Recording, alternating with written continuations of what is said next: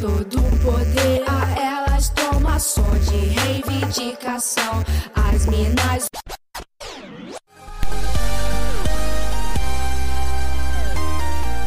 Olá, ouvintes da Rádio Nesp Virtual. Seja bem-vindo a mais uma edição do Estação Retrô, o programa da RUV que te faz voltar no tempo da melhor maneira. Eu sou Andresa Marques e eu sou Maria Carolina Gonzalez. Pensando bem, seja bem-vindo a essa edição especial do Estação Retrô. Hoje vamos fazer uma colaboração com as meninas do programa Pioneiras. Meninas, sejam bem-vindas aos microfones da Estação Retrô. E vocês gostariam de se apresentar e falar um pouquinho sobre o programa? Bom, eu sou a Milena. Eu sou a Marina. Eu sou a Maria Clara. E o Pioneiras é um programa produzido, roteirizado e pautado somente por mulheres da equipe de jornalismo da RUV. O nosso intuito é realizar debates e trazer mais informações sobre os diversos assuntos do dia, do dia a dia das mulheres, seja no âmbito universitário, pessoal ou profissional. E junto com Pioneiras, o Estação Retro de hoje vai falar sobre a série brasileira Coisa Mais Linda.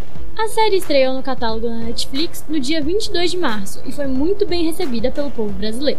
Por enquanto, ela só conta com uma temporada composta por sete episódios. A série é dirigida por Júlia Rezende, Caito Ortiz e Hugo Prata e distribuída pela Netflix. Coisa Mais Linda é ambientada no Rio de Janeiro de 1959, quando a cidade ainda era capital brasileira. Na série, Maria Casadeval interpreta a personagem principal, a paulistana bem de vida, Malu. Malu se muda para o Rio de Janeiro na esperança de abrir um negócio com Pedro, seu marido. Chegando no Rio, ela descobre que Pedro desapareceu com todo o seu dinheiro. Sozinha, desesperada e sem dinheiro, Malu encontra apoio na companhia de Adélia, a empregada doméstica que trabalha no apartamento vizinho. Adélia é interpretada por Paty Jesus e é uma mulher negra, mãe solteira da comunidade e que trabalha como doméstica. É a partir de Adélia que a série explora a diferença entre a vida da mulher branca e da mulher negra. E Adélia faz não só Malu, como também o telespectador refletir sobre os privilégios de uma mulher branca. Ela possui um relacionamento com o Capitão, um cantor de rodas de samba interpretado por Ícaro Silva. Malu também encontra apoio em Lígia, interpretada pela aclamada atriz Fernanda Vasconcelos. Lídia é uma amiga de infância de Malu e se mudou de São Paulo para o Rio por conta de seu casamento. Dona de uma voz única, ela não só investe no sonho de cantar por causa da carreira política do marido, Augusto. Augusto é interpretado por Gustavo Vaz e possui influência na política carioca da época, sendo cogitado pelo partido a ser o próximo candidato a prefeito do Rio. Além de Malu, Adélia e Lígia, temos também a personagem Teresa. Teresa, interpretada por Mel Lisboa, escreve para uma revista feminina. O curioso do ambiente de trabalho de Teresa é que na redação de uma revista feminina, apenas homens ocupavam as cadeiras. Os homens não só dominavam todo o espaço, como também tinham nomes femininos falsos para assinarem os artigos.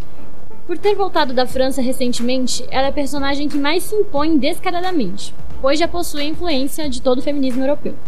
Além disso, Teresa possui um casamento aberto com Nelson, o irmão de Augusto. Nelson é interpretado por Alexandre Cioletti. Teresa é a personagem que mais explora a diversidade dentro da sexualidade feminina.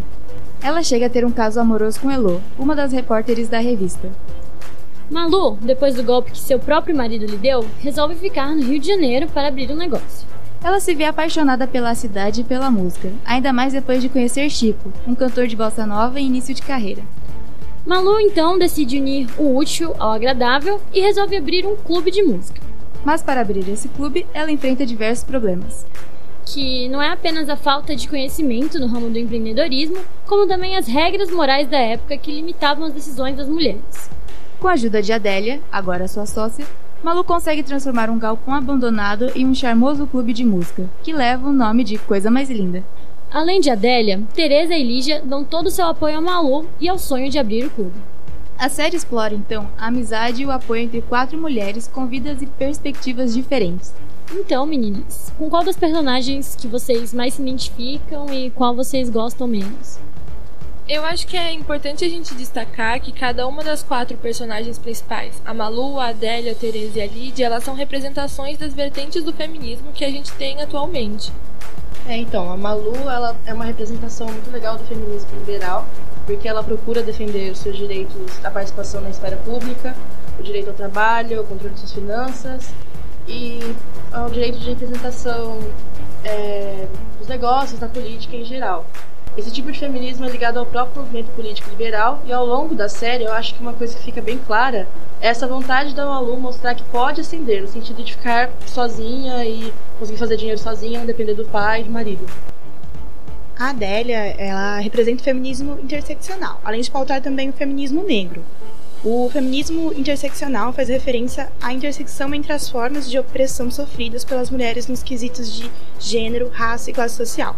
A personagem da Adélia, como mulher negra de classe média baixa que luta para sustentar sozinha a filha e a irmã, explora justamente essas três formas de opressão. E a Teresa, no caso, ela é representante do feminismo radical, que diferente do que a maioria pensa, não é uma vertente do feminismo que assim explora a libertação das mulheres num sentido mais é, extremista, mas que procura, defende a libertação das mulheres e a abolição desse negócio de gênero. É uma vertente que tem esse nome porque busca a raiz, o radical do problema da opressão feminina.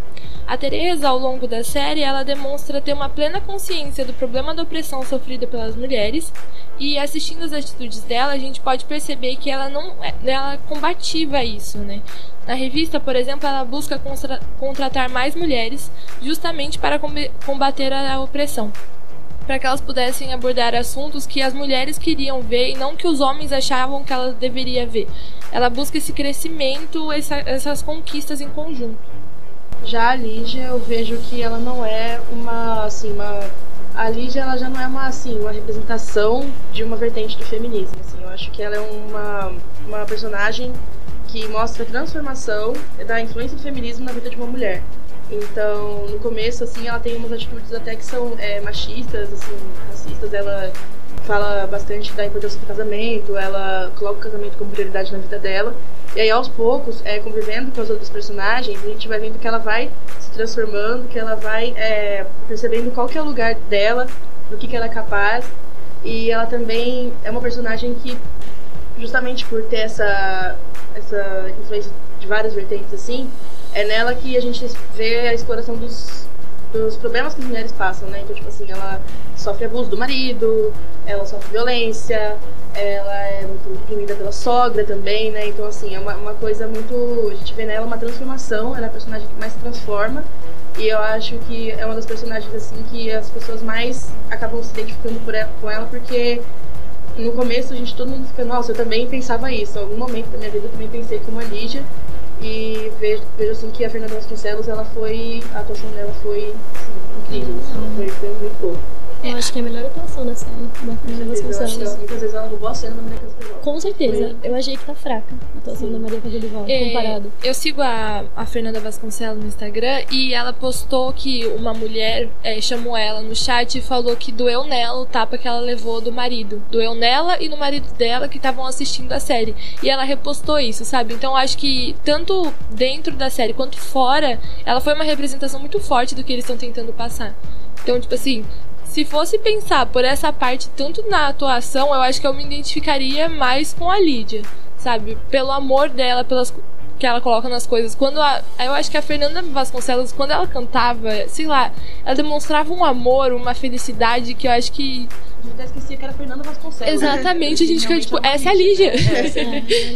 Mas assim, profissionalmente, é, e por buscar esse crescimento em conjunto, assim, que eu acho que é uma coisa que eu sempre tento colocar, seria, eu acho que eu me identifico mais com a Tereza.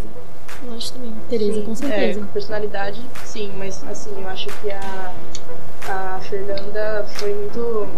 Foi uma coisa muito mágica, assim, que ela fez, porque em alguns. Eu achava que os diálogos entre as outras personagens, quando a Fernanda não estava na cena, até incluindo a Tereza, eles pareciam muito é, robóticos, muito, é, muito né? fracos, muito feitos, assim, sabe? Porque a série realmente ela quer causar um efeito.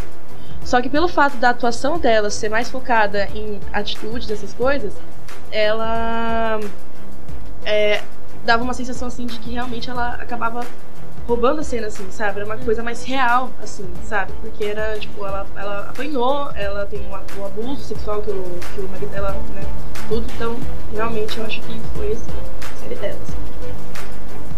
Aí eu já me identifico um pouquinho mais com a Malu, mas é pela pelo empoderamento dela, que ela já busca a sua liberdade, tanto financeira quanto na esfera pública mesmo. Eu acho que me identifico mais com a Tereza, assim. Ela é uma personagem bem pra frentex. É.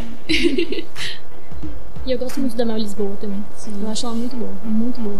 Ela e a Fernanda Vasconcelos, eu acho que são as melhores, as melhores atuações da série. Esse De negócio longe. deles trazerem um casamento aberto na década de 60, eu achei que foi tipo, ai caramba, sabe? Muito bom. E ela é muito segura, né? Muito confiante. Sim. Ela, ela peita, assim, os caras. Eu acho que. Pode dar um spoiler? A gente já deu vários, né?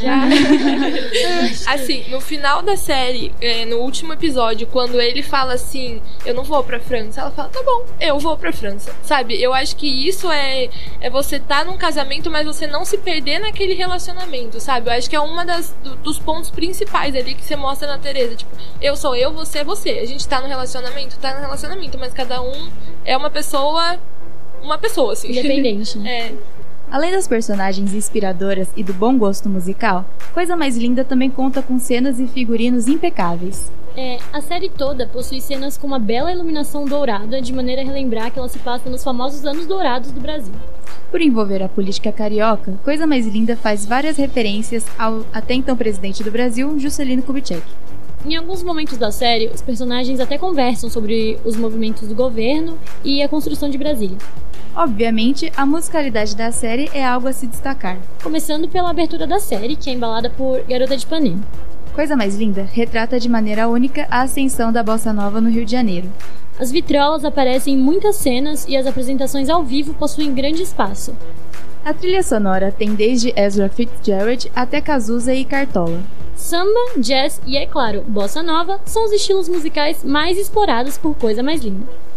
Gente, como sabemos, a música é algo importante dentro da série.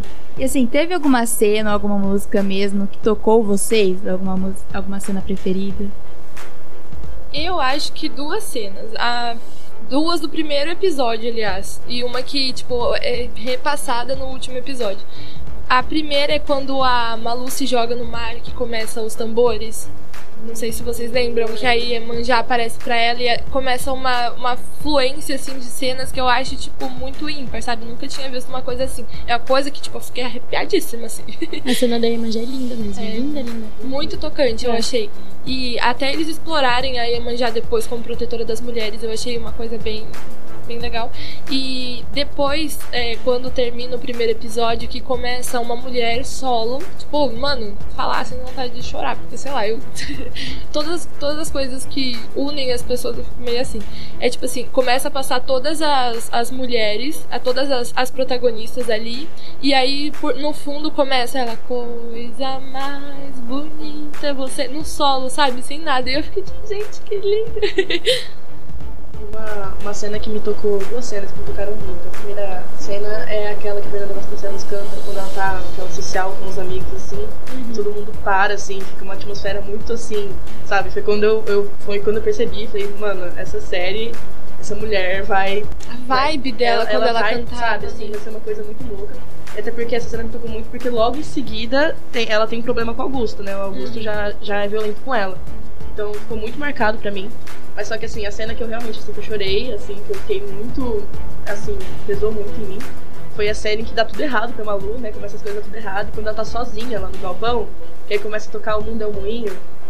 E assim, nossa, na hora que começou a Ainda é Cedo Amor, eu já comecei assim a, a falar, meu Deus do céu, que coisa mais linda é essa série realmente. Ficou muito. Foi muito, foi muito perfeito e eu jamais pensei que eles usariam essa música pra. Sabe, eu pensei que.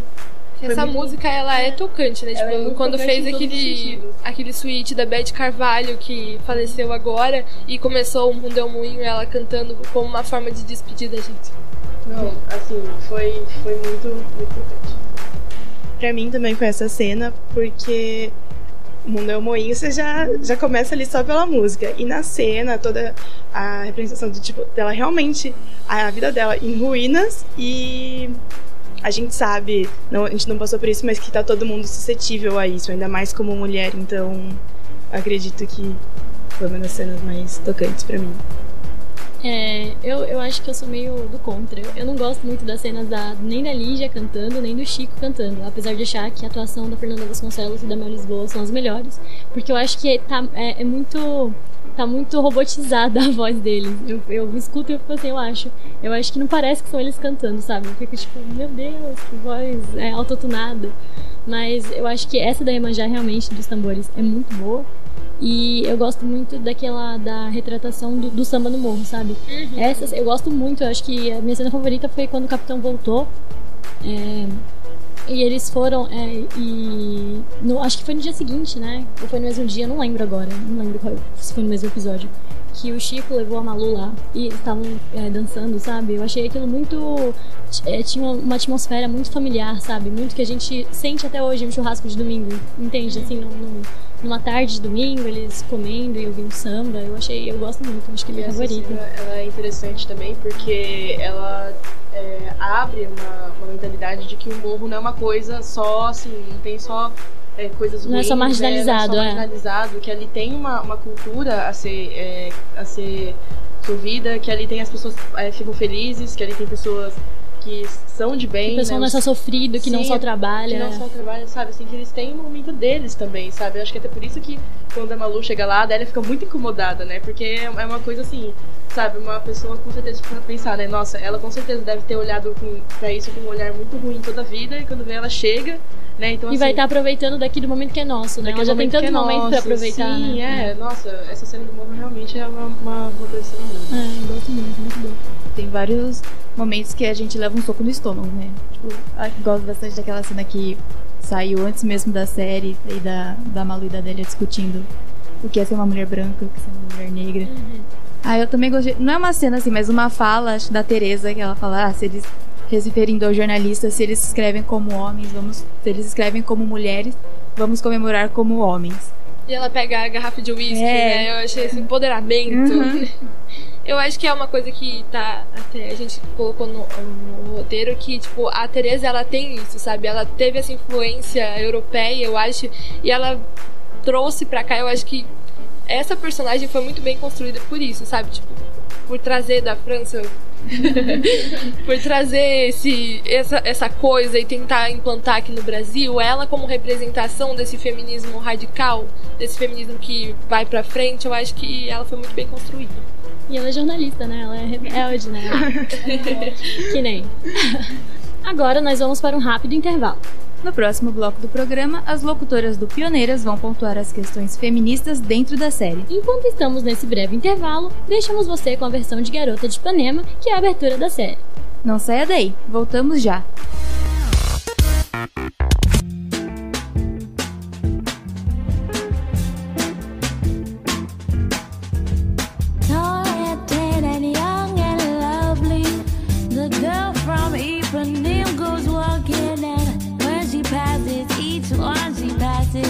I believe.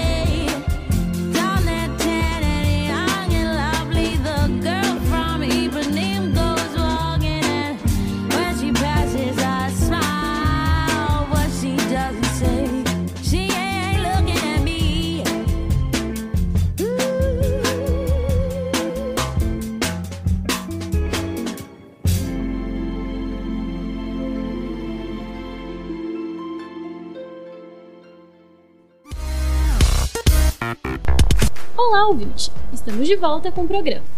E agora é o Pioneiras que comanda os microfones desta edição. Eu sou Milena Almeida e pra mim a coisa mais linda é a liberdade de viver segundo os nossos preceitos. Eu sou Marina Semensato e eu acho que Coisa Mais Linda é uma série que deve ser assistida por todo brasileiro, porque ela peita realmente todo o machismo que ainda tem na nossa sociedade, mas ela também desmascara toda aquela visão que a gente tinha daqueles anos e que as coisas realmente podem ter piorado. É, eu sou Maria Clara e pra mim a coisa mais linda ela é a toda a nossa desconstrução e toda tudo aquilo que a gente busca pela nossa liberdade. A galera do Estação Retrô apresentou a série no primeiro bloco.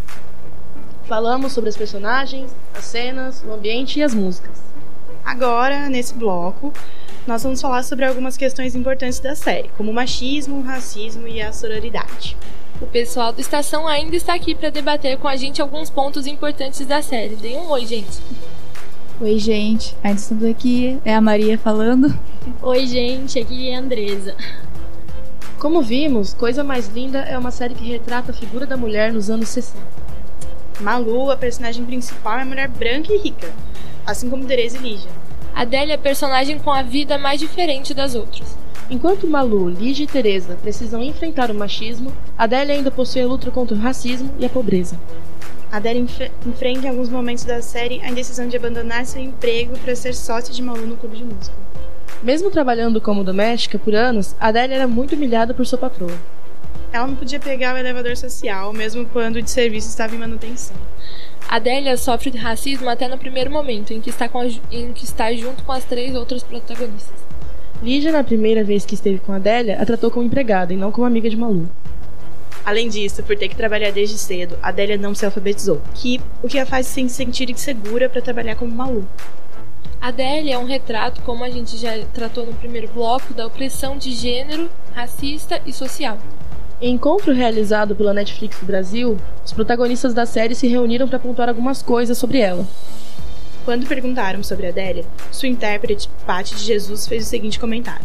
Se as mulheres já não tinham quase nenhum poder de fala, mulheres negras então, não quero ficar falando sobre o quanto Adélia é forte porque alimentamos esse estereótipo de força infinita da mulher negra, e eu não acredito nisso. As dores também fazem da gente mais forte. Não podemos criar super-heroínas e, super... e simplesmente passar por cima disso. Naquele tempo já era complicado para a mulher se desprender das regras morais da sociedade. Era esperado que a mulher fosse o braço direito do marido e ajudasse a cuidar de casa e dos filhos. Para a mulher negra, no entanto, era diferente. As possibilidades de trabalho eram mais limitadas. Gente, o que mais tocou vocês aí, galera do Estação também, participar aqui da discussão, é sobre a Adélia. Vocês gostariam de pontuar mais alguma coisa sobre o personagem? Teve alguma cena assim que, que ela fez assim, que vocês acharam muito. Né? Como a cena que a Maria falou no primeiro bloco, por exemplo. É, eu acho que a Pai de Jesus está representando essa mulher negra dos anos 60 muito bem, mas eu acho que, não sei, eu, eu, eu sinto falta de algumas. É, eu sinto falta, eu sinto que a série não, não dá um destaque assim para um momento assim só dela, sabe, de reflexão de estar pensando nas coisas, porque eu acho que até então ela se ela conseguiu estar é, tá no meio das outras mulheres brancas e ricas muito bem, sabe? Eu acho que teria todo um conflito interno e externo bem maior até que ela tivesse assim tão tão aceita, não só se aceitando nesse meio, porque para ela deve ser difícil, mas aceita pelas outras também, porque a Lígia, por exemplo, era super racista e agora já tá tudo bem, sabe? Eu acho que foi um desenvolvimento muito rápido e eu senti falta assim de ter mais esse esse é, esse conflito, sabe? Psicológico e tudo mais.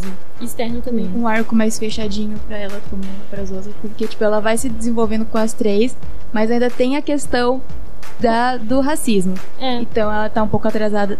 Fazem a personagem um pouco mais atrasada nessa, nessa questão. Sim, eles desenvolvem como se fosse fácil, assim, sabe? Eu achei, eu senti bem falta mesmo. Que é uma coisa que É. a gente tem até hoje, né? Não, não acabou ainda. É. Ela é só tipo o braço direito Da da, Malu, Malu, né? exatamente, É, que é. Parece que, que é o máximo que ela pode atingir na série, eles colocam como se fosse isso. E por causa da Malu. Por causa da tá Malu. tá por causa, Por causa é. da Malu, Então. sim. E acho que uma coisa que me incomodou muito também, como a Andresa falou, é que o único momento que parece que, que eles colocam ela pra refletir é quando ela tem um problema com o capitão e com a menininha, com a filhinha dela, né? Então, tipo assim, parece que, que é aquela coisa, ela tá limitada, tem só É, certos exatamente. pontos da vida dela que são prioridade e ela não, sabe? Ela é, tipo, apagada da vida dela, do personagem dela. é, o dilema dela nunca é a vida dela, sabe? O dilema dela é por causa do marido dela, da filha, da Malu, mas assim, ela nunca tem um momento só dela, sabe? Eu acho que tipo, falta muito esse destaque. Mas, tirando isso, eu acho que a cena que mais me deixou assim. É, é, mais me deixou. Não seria emocionada, mas eu acho que mais reflexiva, sabe? Que eu acho que aí vai começar a ter um dilema maior. Inclusive, que ela vai começar a ter um. um a série vai mostrar mais. Essa é o, é o episódio que elas conseguem abrir, né? O clube. E o marido da Teresa tá lá, que é o cara que, na verdade, spoiler, né? Alerta de spoiler. é, é o pai da filha dela, né?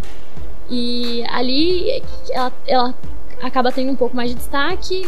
Eu ainda acho que não deveria ser esse tipo de destaque, mas eu acho que eu espero que isso abra questão para outro tipo de reflexão, que era até o assédio, sexualização da mulher negra, que acontece muito até hoje e tudo mais. Enfim, mas não queria que fosse explorado só dessa forma, né? Mas eu acho que é a cena que mais me deixou assim, pensando a respeito. Porque ela tá lá e ela tem que fingir que tá tudo bem, sabe? Porque o, o cara é casado com a amiga da, da Malu, que é a melhor amiga dela. É, então, é, eu acho que é bem complicado essa, essa, esse episódio. Eu acho que, assim, fora isso, que eu acho que foi um pouco de passação de pano nessa agilidade no que eles trataram, Foi. aquela cena que eu acho que a Maria citou, que tem a discussão entre as duas, entre a Malu e a Adélia, foi uma coisa que me deixou assim bem. Porque a gente pensa sempre assim, a gente tem que estar unida pra tudo, mas a gente tem que Até ver, que ponto, enxergar né? também as diferenças que existem entre a gente, sabe? Até que é o que você falou, até que ponto, tipo, a gente também não tá fazendo uma coisa que, tipo, é muito utópica. É, é a melhor cena da, da, da parte de Jesus como a, como a Adélia, eu acho que é essa cena realmente. A cena que finalmente ela, ela coloca assim o, debate da mulher negra, que até hoje é muito real, muito atual. Que a questão mais da Malu era se provar pra si mesma. A, tantas outras, a, a Lídia e a Teresa também, mas assim, a Adélia não, não, não tava pensando só por ela também, né?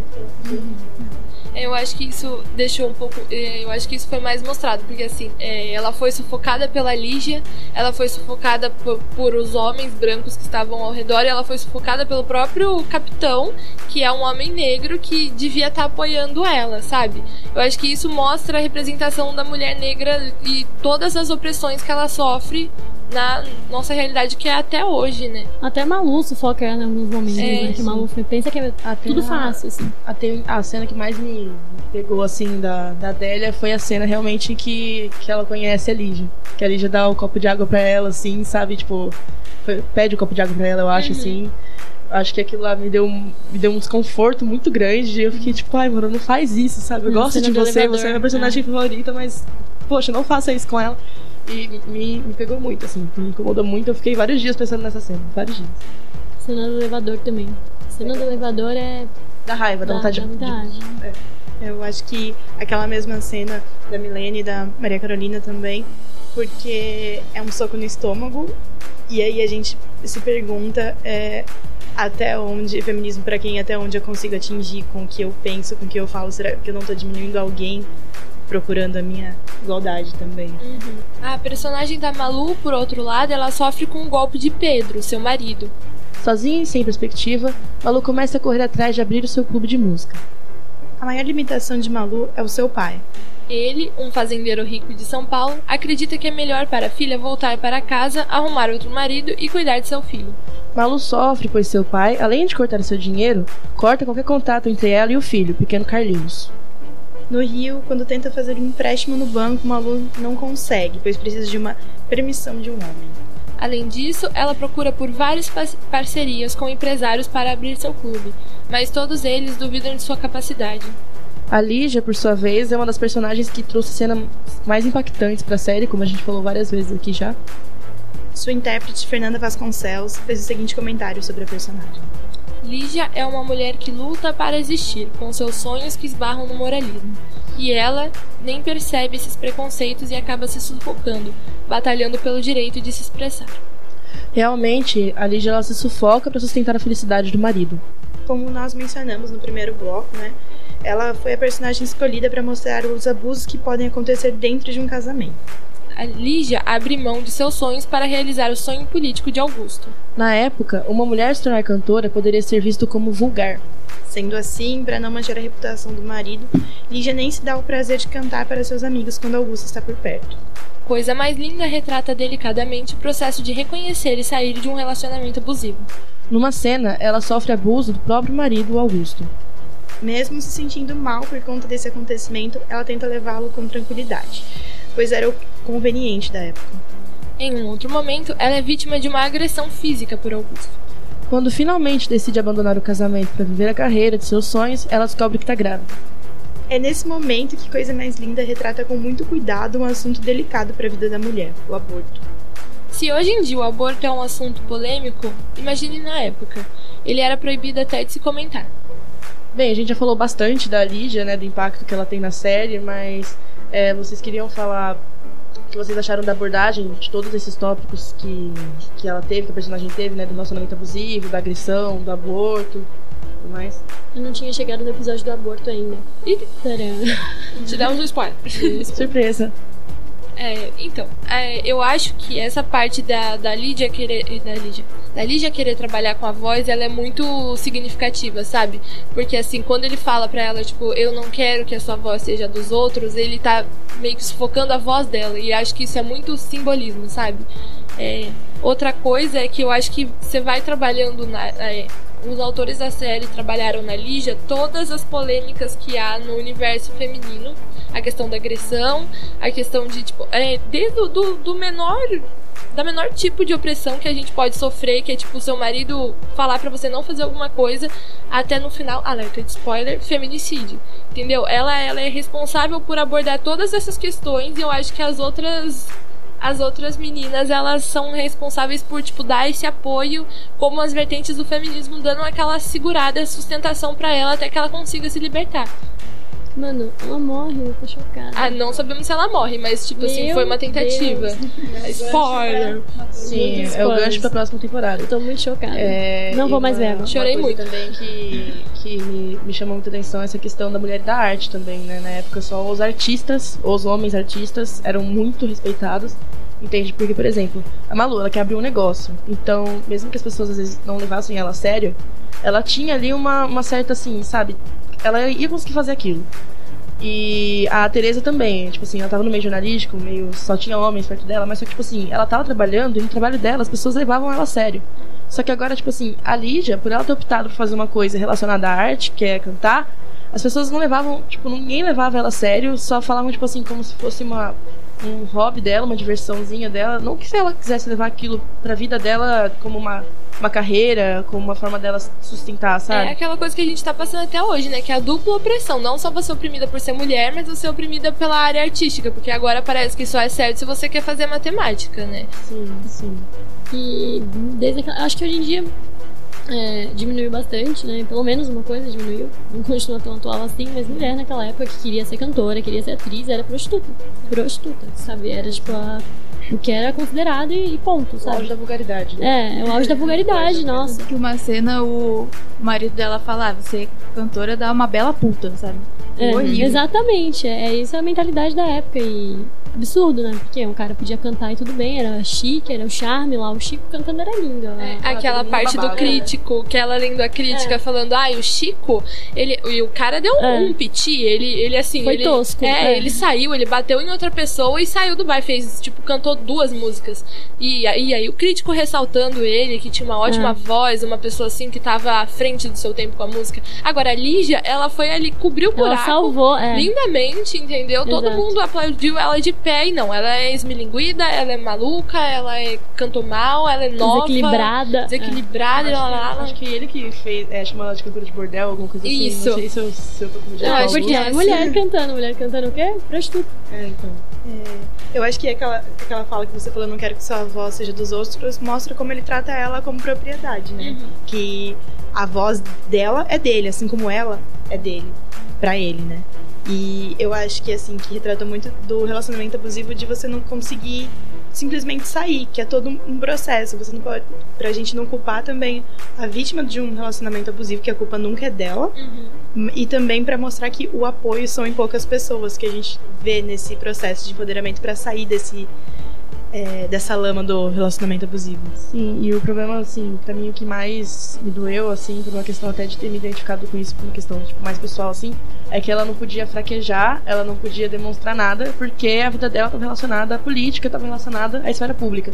Então, tipo assim, qualquer coisinha que ela fizesse era um passo para as pessoas chegarem a criticar o Augusto, a fazer assim, sabe, relacionavam ela como uma coisa dele, assim como a carreira política é dele, entendeu? Então, assim, aquilo me me trouxe muita, muito desconforto, assim, de assistir e perceber que, que realmente, assim, é, é, esse tipo de coisa, é, das pessoas relacionadas com políticos terem que se, que se portarem de determinada maneira, porque, caso contrário, isso pode acarretar em alguma coisa ruim pro político, eu acho que realmente até hoje, assim, continua mais ou menos dessa forma. Ainda mais quando é a mulher do político, né? Porque ela ia Sim. ser a primeira dama do Rio de Janeiro. Sim. E ho- hoje em dia, não sei como que isso voltou a acontecer, né? Mas desde o Temer tem esse, esse nossa, com aquela capa, eu não lembro qual revista que foi, mas foi a da, da Marcela Bela Recatada e do Lar, né? Da Veja. Da Veja, exatamente.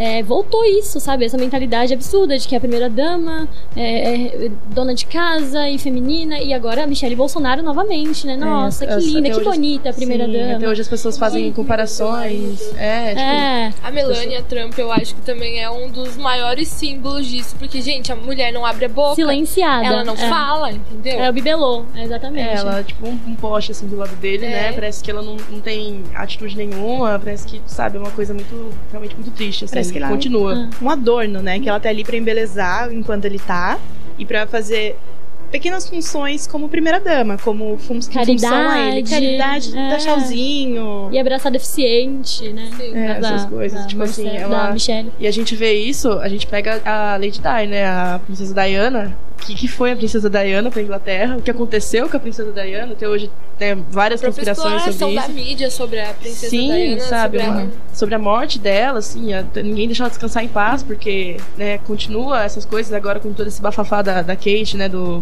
do William ter traído a Kate e tudo mais, começa de novo essa, essa, essa, essa coisa em torno dela, tipo assim, procurando o motivo pra ela ter feito isso, o que que isso vai trazer pra ele, o que que isso pode é, fazer com, com, com, sei lá, né, não é a carreira dele, porque ele é príncipe, mas, tipo assim, com essa, essa parte A da vida dele, a imagem. realeza dele, a imagem deles, Aham. né, então tem toda essa, essa questão, assim, continua muito até hoje, muito forte. Isso mesmo, É. a mulher, enquanto relacionada a políticos, é muito forte. É, a primeira dama. A imagem perfeita da, da mulher da Princesa, sociedade. né? É. Ela foi traída e ela que foi perseguida pela, pela mídia, né? E não ele que foi que foi massacrado. Ele praticamente não foi comentado que foi ele quem teve a ação, quem cometeu a ação. Foi parece que foi ela que foi traída. Ela virou o foco pela traição. É sempre assim, tipo, mesmo com, com o caso da Lady Di agora o caso da, da Kate, é sempre uma pergunta, nossa, como uma mulher tão linda pode ser traída por. Por... Aí compara com a imagem de outra mulher e fica falando da beleza. E, tipo, e aí? E o cara que traiu, sabe? Exatamente. Eu acho que uma coisa que coisa. Uma coisa que coisa mais é, eles ressaltam que eu gostei bastante foi não explorar a competitividade feminina, que é uma coisa imposta pra, pra gente, assim, por quase todas as mídias. Tipo, eu- você não assistiu uma novela que não tem uma mulher e outra mulher. Du, outra, uma mulher e outra mulher. Duas mulheres disputando por uma pessoa, sabe? Parece que, sei lá, o homem é algum grande prêmio, assim, uma coisa. Eu acho que esse ponto vai ser explorado agora na segunda temporada. Desculpa, Andrés, vou dar um spoiler de novo, porque no último episódio a gente vê que o Pedro tá de volta, né? O marido da Malu está de volta e ele tá ali com a amante dele. Mas Né, é, eu então- acho que já começou a ser explorado quando, quando ela começa a falar da amante, que a amante é culpada, que ela- Sim, eu acho e que tem teve um momento que ele liga deixa pra ela também, assim, eu acho que é antes do, primeiro, do último episódio, ele liga pra ela, que ele fala, ah, você não tá reconhecendo a voz do seu marido. Então, assim, eu acho que esse ponto da competitividade feminina, eu acho que vai ser começado a abordar, assim, vai ser abordado Eu na segunda que temporada. não, porque, tipo assim, eu acho que a Malu não tá nem aí, sabe? Ela tá tipo, pode ficar com Ah, ela, fica à não vontade. sei, eu não sei. Porque tem toda a questão do Carlinhos também, assim. Ela, tipo, ela, ela não gosta do Pedro, mas ela reconhece a importância do, do Pedro pro filho. Então eu acho que pode ser uma, um ponto aí que eles vão pegar, não pra ela ser competitiva, mas às vezes, sei lá, uma competição por parte da amante dele. É, mas não por, por culpa dela, né? Tipo, ele- ela não, nunca ela não culpabiliza a amante pela traição. Ela sempre fala, ele foi um canalha, não tipo, ah, outra mulher tirou ele de mim, sabe? Eu acho que esse é um dos pontos. Mas eu acho que talvez ela não. Ela pode não ligar pra ele ou nem culpar ela, mas dentro dela ela vai, pode se sentir menor que a, que a amante por uma questão de, tipo, desse, dessa rivalidade já tá é, imposta intrínseca na gente, sabe? Como mulher. A gente. É uma coisa que a gente tenta desconstruir a todo momento, mas acho que ela pode tentar acabar se comparando com ela e tentando ser melhor pra ela mesma não, não tá em ruínas. Teresa, por sua vez, é a personagem que Coisa Mais Linda usa para abordar sexualidade e o machismo no ambiente de trabalho. Começando pela redação da revista, artigos voltados para mulheres eram feitos pelos homens. Coisa Mais Linda mostra nesse ponto como a mídia pode ser manipuladora. Por serem escritos por homens, os artigos tinham opiniões machistas sobre como a mulher deveria se comportar. Por ser uma das únicas mulheres da redação, nem sempre a imposição de Teresa era levada a sério. Mesmo assim, ela continua sendo a personagem que mais se diferenciava das outras em, questões, em questões de pensamentos e atitudes. Mel Lisboa, a atriz que interpretou Teresa, comentou sobre a personagem. Teresa é uma mulher que já tem consciência do papel dela, de como mudar e agir na sociedade. Como um farol mostrando às outras que mulheres podem ser quem querem e fazer o que quiserem. Teresa também é a ferramenta-chave da série para retratar relacionamentos abertos e LGBTs. Mesmo casada com Nelson, Teresa se relaciona com Elo, uma repórter de sua redação. Ainda limitada pelos preconceitos da época, Teresa evita o contato com a repórter e prioriza seu casamento. Racismo, machismo, relacionamento abusivo e aborto. Realmente, coisa mais linda toca em assuntos delicados para a mulher, especialmente brasileira. Gente, agora voltando ao debate. Teve algum outro ponto retratado pela série que vocês gostariam de comentar ou adicionar aqui na nossa conversa? Acho que não. Acho que a gente já falou de tudo. É, eu acho que eu acho que realmente a gente já falou de tudo. É, não sei, vocês gostam da Tereza? Bastante. Nossa, muito. Bastante, sim. Nada incomoda vocês na Tereza? Eu acho que na última parte, né, tocando nessa questão assim de aborto, quando ela fala não posso te ajudar porque eu queria ter um filho, é, eu fiquei um pouco incomodada, porque tipo assim, eu acho que Sororidade. é é exatamente Ela não isso, teve, na ela verdade. como toda. Ela já tinha consciência feminista, da, né, Uhum. diferente das outras, ela jogou no lixo. Eu né? acho que a gente, como mulher, tem que ter, tipo, o, o princípio máximo é que cada uma faz o que quiser com seu corpo, sabe? E, tipo, a gente tem que apoiar umas às outras. Mesmo Uhum. que, tipo, você não seja legal isso pra você, não é você que tá naquela situação, No sabe? máximo, ela podia falar que, que é um assunto muito difícil pra ela, né? Ela É. podia ter sido mais, é, não sei, menos grossa. Não vi o episódio. não E outra coisa que é a mãe do Augusto falando com a Lígia, eu acho que isso mostra o machismo que ainda há entre as mulheres. Sabe? E, e eu acho que vários pontos também, algumas personagens tiveram atitudes machistas, mesmo sendo mulheres, contra outras mulheres. Eu achei que isso foi um, um ponto que eles abordaram também. Eu acho que a série tem. É uma série boa, mas eu, eu acho que tem muitas fadas, pontos ruins da série pra mim agora. Que eu acho que a série tem muita é, falha de roteiro. Os roteiros parecem diálogos de. de pra. De Facebook, Não, né? é, parece diálogo só pra, pra tomar o tempo, sabe? Parece que tem uns diálogos que não tem conteúdo nenhum. E a- a- eu acho que tem esses pontos que são super mal desenvolvidos. Tipo, esse filho que a gente fica pensando o que aconteceu com ele, sabe? Ele morreu, mas. é, esse filho da Tereza. é, a Malu, eu acho ela irritante demais. Odeio a Malu. que personagem chata. E. É, essas coisas. É, realmente também, nessa parte técnica, achei que, sei lá, algumas histórias contaram correndo, assim. E tinha bastante coisa pra abordar, tipo aborto e maternidade também. Enquanto isso, eles deram, tipo, muito destaque àquele produtor que ficava correndo atrás da Malu. E aí os diálogos dele, eu ficava tipo, gente, qual a importância disso, sabe? Tipo, Também achei alguns, achei alguns diálogos muito vazios. São- Eu exatamente. eles podiam ter sido mais reais. Eu acho que alguns precisavam de menos intensidade, alguns precisavam de mais É, eu intensidade. acho que eles. a, é, a Malu também me irritava muito, principalmente quando ela ela é uma garota ela- mimada demais. ela- né? mimada demais, É. mas não só isso, mas é a questão de quando ela falava assim, quando ela sonhava e tudo mais. A gente não, não é desse jeito, assim, sabe? Você não fica suspirando pelos cantos pensando no seu clube de E dá música. tudo muito certo pra ela, né? Eu acho que as coisas são muito fáceis pra ela. Isso me deixa muito Sim, incomodada, porque sim. não ia ser assim. Sim, não foi ia. muito rápido, né? O desenvolvimento, tipo assim, esse desenvolvimento da parte dela, assim, não É. conseguia abrir o clube, foi muito, muito rápido. E, E, e até o, o dilema que ela tinha com o filho dela, da saudade do filho dela. Ela morria de saudade, mas ela foi lá, ficou um dia é, e, e essa foi embora tranquilamente, muito correndo, cantando no carro. É. que ela- quando ela voltou, que a mãe dela falou, só vai.